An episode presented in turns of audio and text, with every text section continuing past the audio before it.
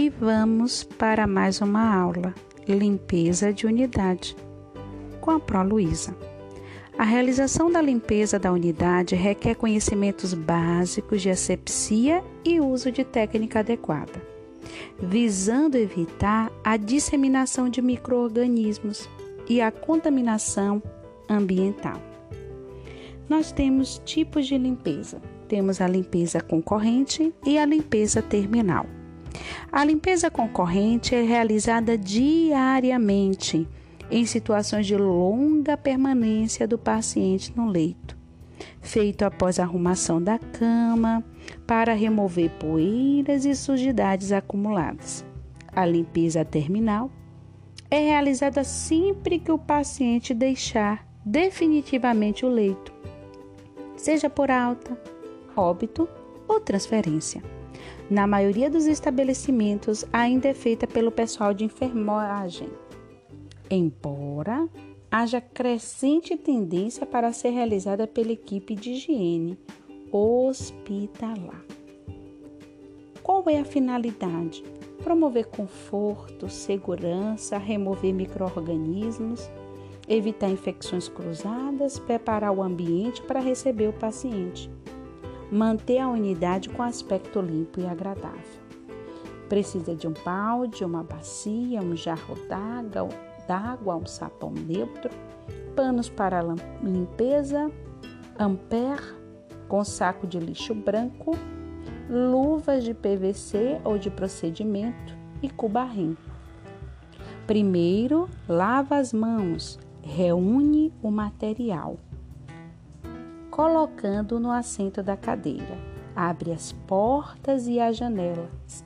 Calça as luvas. Desocupa a mesa, a cabeceira e a cadeira. Encaminhar o papagaio e a comadre para a desinfecção. Para o que é papagaio e comadre? É o que nós utilizamos para os dejetos dos pacientes. Soltar e retirar toda a roupa de cama evitando movimentos bruscos e colocá-la num ampé. Realizar a limpeza utilizando movimentos simples e amplos. Ensaboar e retirar o sabão com pano úmido no chão, nas paredes. Iniciar a limpeza pela mesa de cabeceira mesa de refeição. Afastar a cama da parede, deixando espaço suficiente para execução das tarefas. Travar as rodas da cama. Limpar os travesseiros, o colchão com álcool a 70%. Abaixar o colchão acionar a manivela caso a cabeceira esteja elevada, limpar os quatro pés da cama, proceder à limpeza da cadeira, do suporte do soro, posicionar os equipamentos e recolher o material. Então, a limpeza básica precisa de água e sabão e álcool a 70 depois de passar água e sabão, não para ensaboar muito, para fazer muita espuma. Procede a utilização do álcool a 70. Cuidado com os resíduos. Existem os resíduos infectantes, os resíduos comuns, os resíduos que não é resíduo hospitalar e o resíduo tóxico. O infectante adicionar em saco branco leitoso com símbolo de lixo infectante. Os resíduos comuns acondicionar em saco plástico comum, preferencialmente de cor cinza, resto de alimentos. Resíduo que não é resíduo hospitalar, acondicionar em saco plástico comum, como copo descartável, e os resíduos tóxicos só poderão ser desprezados seguindo normas específicas.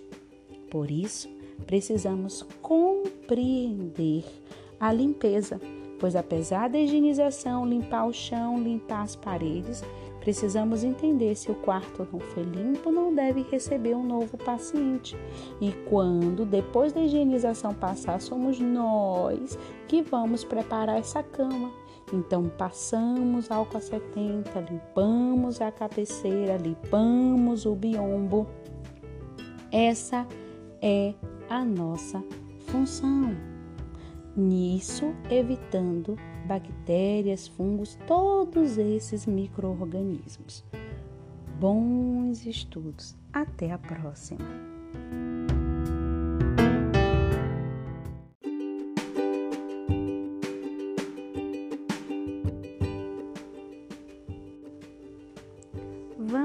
Mais uma aula com a Pro Luísa. Gravidez múltipla é aquela na qual o útero contém dois ou mais embriões. São denominados gêmeos, triplos quando são três e assim por diante. A gravidez de gêmeos resulta da fertilização de dois óvulos separadamente ou de um único óvulo. A fertilização de dois óvulos origina um ovo duplo, dizigótico, ou seja, em gêmeos fraternos. A fertilização de um óvulo resulta em um ovo único, monozigoto, ou seja, em gêmeos idênticos. No caso de gêmeos fraternos dizigóticos, ambos os óvulos podem vir do mesmo ovário, ou cada um deles pode vir de um ovário diferente. Cada óvulo é fecundado por espermatozoides diferentes implanta-se individualmente no útero. Há duas placentas, embora possam estar fundidas.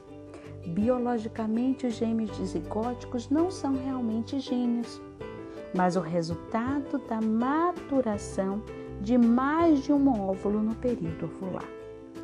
Os gêmeos monozigóticos ou idênticos são gêmeos verdadeiros, originam-se da união de um único óvulo e um único espermatozoide. A separação das células do zigoto em desenvolvimento resulta a formação de dois embriões. Se a separação do disco embrionário não for completa, resultará em gêmeos siameses, aqueles que nascem unidos pela cabeça, pelo tronco, pelos membros. Os gêmeos são comumente menores que um bebê da mesma idade, resultante de uma gravidez simples, mas somando seus pesos dá mais que o peso de uma criança. O atendimento pré-natal. O atendimento pré-natal é para preparar o físico e o psicológico da gestante, prevenir, identificar e tratar patologias que possam ocorrer durante a gestação. No pré-natal é feito o acompanhamento da mãe, exames, exame de sangue como hemograma, glicemia, tipagem, sorologia para HIV, para sífilis, o teste de luz, exames de urina, parasitológico de fezes, não esquecendo a vacinação. Por que o exame de urina? para saber se há infecção urinária. Isso é bastante frequente na gravidez. O surgimento de pressão alta, inchaço nos últimos três meses, pode significar uma doença bastante grave, pré-eclâmpsia. Em tais casos, o exame de urina é imprescindível, pois a presença de proteína na urina confirma esse diagnóstico. A vacinação contra tétano deve ser feita durante a gravidez para evitar o tétano umbilical na criança. A vacinação é feita em três doses a partir do quinto e sexto mês, com intervalo de um a dois meses. As gestantes vacinadas há mais de 5 e menos de 10 anos devem tomar apenas uma dose de reforço. A primeira dose é dada no quinto mês, a segunda no sétimo mês e a terceira seis meses após a segunda dose. O exame físico consiste em avaliar o estado geral, verificar os sinais vitais, verificar o peso. e as inspeções obstétricas dos membros, das genitais, para ver se tem edema, a palpação e a mensuração, além da ausculta para ouvir os BCFs. Tem o sonar de Doppler e tem o estetoscópio de Pinar. Os batimentos cardiofetais, chamado de BCF, são mais audíveis no dorso fetal a frequência normal é de mais ou menos de 120 a 160 batimentos por minuto. Com o sonar, o BCF é audível na décima e décima segunda semana, ou seja, mais ou menos dois meses. Já com o PINAR, só se ouve o BCF na vigésima e na vigésima segunda semana, ou seja, por volta dos cinco meses, mais ou menos além do toque, que é feito para saber, principalmente no momento do parto, a dilatação. O cálculo provável da data provável de parto. A gravidez dura 40 semanas em média, pode ir até 42, 280 dias ou 10 meses lunares. Para calcular a data provável de parto, torna-se com base a data da última menstruação. Adiciona-se a data mais sete dias e mais nove meses ou menos, nove, ou, ou menos três meses, quando o cálculo retrógrado. Nos meses de janeiro, fevereiro e março, soma-se mais nove. Nos demais meses, de abril a dezembro, subtrai-se três meses e acrescenta-se ao ano. Assim, a data da última menstruação foi 20 de 5 de 1999. 20 mais 7 ficou 27 o dia. E 5 menos 3 ficou 2.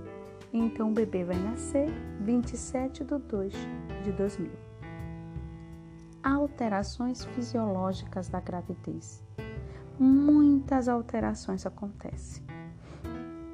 Várias alterações temporárias, presentes e inevitáveis. O aparelho cardiovascular, o volume de sangue aumenta. Há um aumento da pressão venosa nos membros inferiores. A frequência cardíaca em repouso aumenta 10 batimentos. Com o aumento do volume sanguíneo, o coração tem que circular maior quantidade de sangue. O trabalho máximo do coração é ao final do segundo trimestre.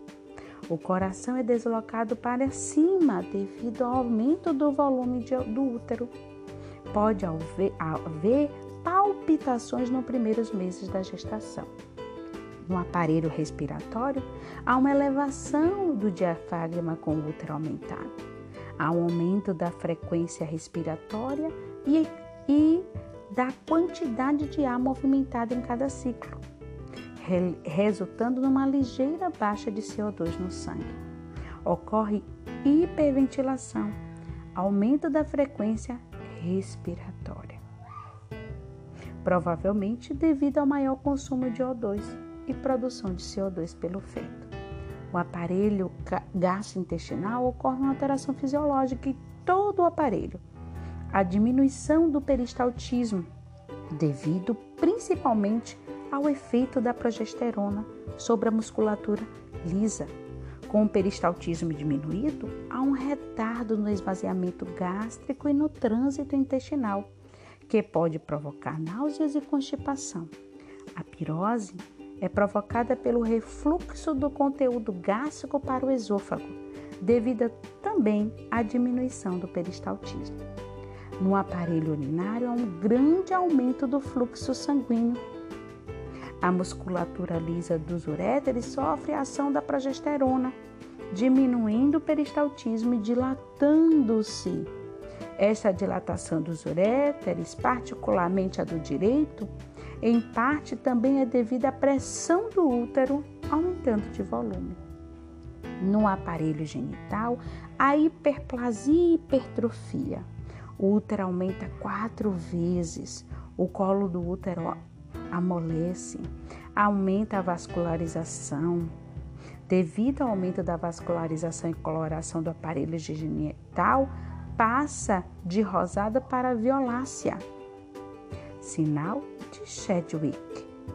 A hiperatividade das glândulas endocervicais. Aumento do glicogênio no epitélio vaginal. A pele pode haver o aparecimento de estrias nas mamas, abdômenes e nádegas. Há uma hiperpigmentação da pele. O aparecimento da linha negra que vai do monte de Vênus ao umbigo. No rosto, às vezes, aparece a mancha de cor castanha clara, chamado de cloasma, que provavelmente desaparece após o parto. Essas alterações estão relacionadas à hipertrofia do córtex das glândulas suprarrenais. Há também uma hiperatividade das glândulas sudoríparas, sebáceas e folículo piloso. Alterações hematológicas, os leucócitos elevam, o nível de fibrogênio aumenta e nas mamas as auréolas alargam-se, ficam mais pigmentadas, aparecem inúmeras, inúmeras elevações pequenas, ocorre uma hipertrofia dos alvéolos, os mamilos ficam maiores, mais pigmentados, presença de colostro ao redor do segundo mês, há uma hipersensibilidade da mama. E quais são as queixas mais frequentes? Tortura, vertigens, hipotensão postural, Ocorre quando a gestante levanta após ter ficado muito tempo sentada. É mais comum nos dias quentes e ela fica tonta. Ao mudar de posição, deve fazer devagar e respirando. Uma hipoglicemia, edema, falta de ar, aumento da transpiração, dor nas costas, cãibras, varizes, salivação excessiva, azia, náusea, obstipação intestinal, hemorroidas e urina frequentemente. E assim terminamos por hoje. Bons estudos!